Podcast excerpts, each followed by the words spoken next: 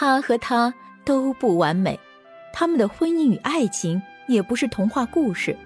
但是，即使在那样的灰色岁月，他们对生活始终充满信心与憧憬，对彼此充满爱与尊重。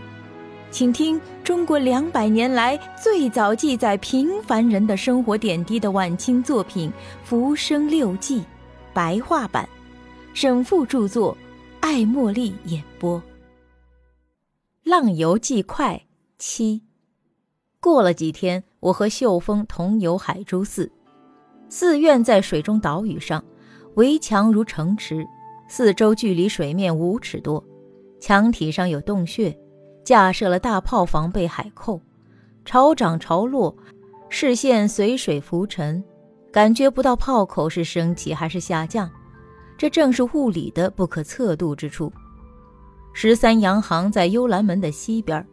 房屋结构与洋化的房屋相同，对岸名为花地，花木品种甚多，乃是广州卖花的地方。我自以为无花不识，至此仅认识十之六七。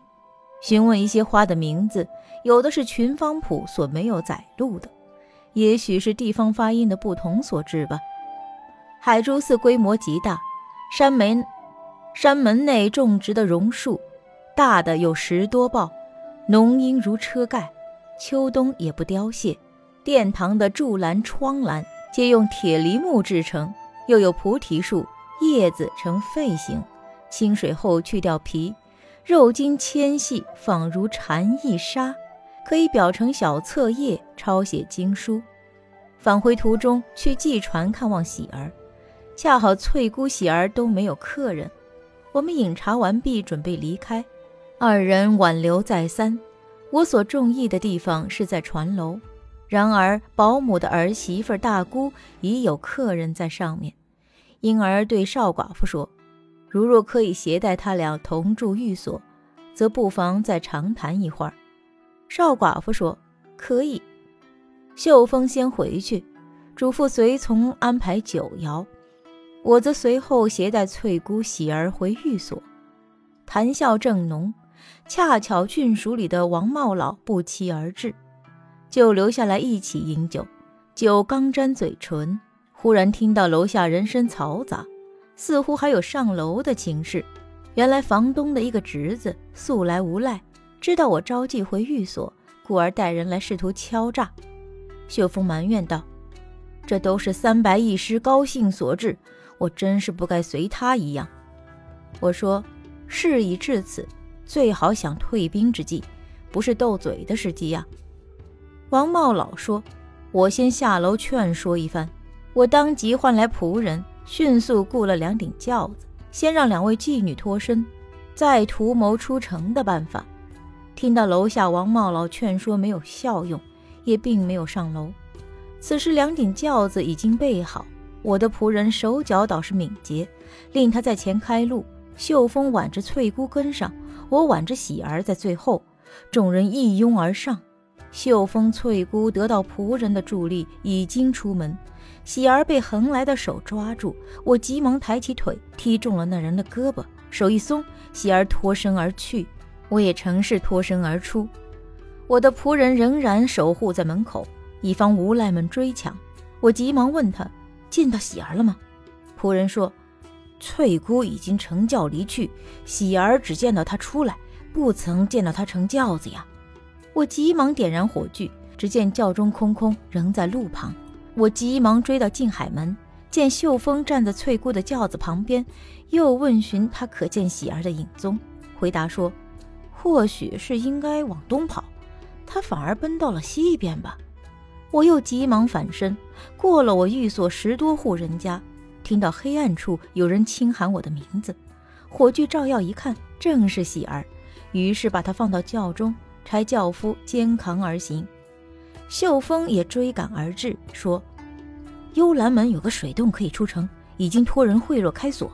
翠姑已经走了，喜儿也尽快过去。”我说：“你快回寓所退兵，翠姑、喜儿交给我。”待到我们赶到水洞边，果然已经开了锁。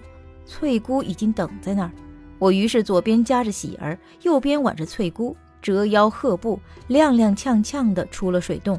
天上正下着微雨，路滑难行，如在油路之上。到了河岸，沙面那边笙歌正盛，小亭中有认识翠姑的，招呼我们登上小船。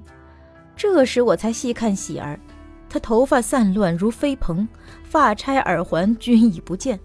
我说：“被无赖们抢走了吗？”喜儿笑着说：“听说这些物品均为竹赤之金，是阿母的财物。”且刚下楼时已经除去，藏在口袋里。如若被抢去，连累你赔偿啊！我闻说此言，内心很是赞叹他，让他重新整理发钗耳环，叮嘱不要告诉阿母。借口我的寓所人多杂乱，所以才返回沙面船中。翠姑据此告诉阿母，并说我们酒菜已经吃饱，准备些粥食就可以了。这时船楼上的客人已经离开。少寡妇命令翠姑也陪我登上船楼，只见两人的绣鞋均已被泥污湿透。我们三人一起吃着粥，聊以充饥，然后简竹长谈，才了解到翠姑家在湖南，喜儿吉乃是河南，本姓欧阳，父亲已死，母亲改嫁，他被恶叔卖至妓院。翠姑向我诉说着迎新送旧的悲苦。内心不喜欢，必须强颜欢笑；酒量不知，必须勉强饮之；身体不适，必须强行作陪；喉咙不爽，必须强行歌吟。更有性情乖张的人，稍有不和，便置酒翻案，大声辱骂。假若阿母不察内情，反而责备招待不周。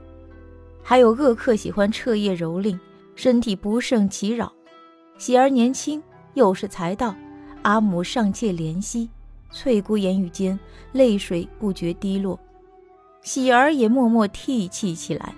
我把喜儿拥入怀中，抚摸安慰，嘱咐翠姑睡在外面的床上，因为她是秀峰的相好啊。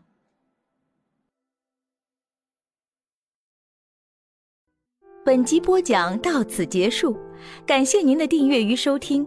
喜欢本作品就请关注主播爱茉莉。我们下集见。